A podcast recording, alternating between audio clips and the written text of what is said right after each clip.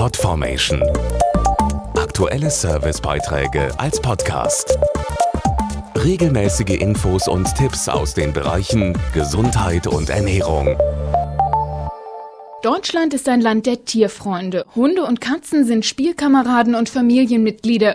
Sie kommen zum Kuscheln ins Bett und toben mit den Kindern im Garten. Sie sind aber auch noch etwas anderes, nämlich Raubtiere.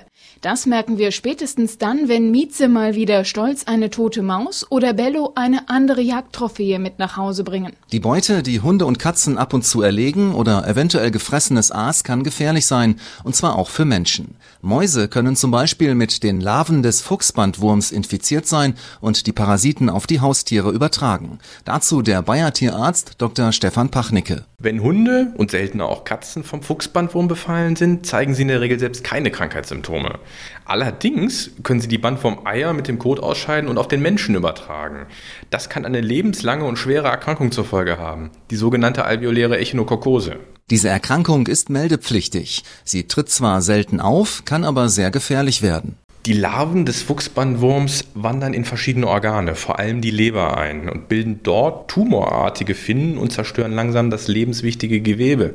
Unbehandelt können die Betroffenen an Leberversagen sterben und deshalb müssen die erkrankten Patienten meist ein Leben lang Medikamente einnehmen oder chirurgisch behandelt werden. Vorbeugung ist deshalb ganz wichtig. Zum Beispiel hilft regelmäßiges Händewaschen nach dem Kontakt mit einem Tier, eine Infektion zu verhindern. Dazu gibt es klare Empfehlungen der ESCAP, einer unabhängigen Expertenorganisation von Veterinärparasitologen.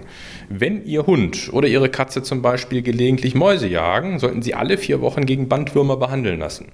Ihr Tierarzt berät Sie gerne, welches Präparat am besten geeignet ist. Und die Entwurmung soll verhindern, dass infektiöse Eier des Fuchsbandwurms von befallenen Haustieren in die Umgebung des Menschen gelangen können. Mehr Infos zum Thema gibt's im Internet auf parasitenfrei.de. Podformation.de Aktuelle Servicebeiträge als Podcast.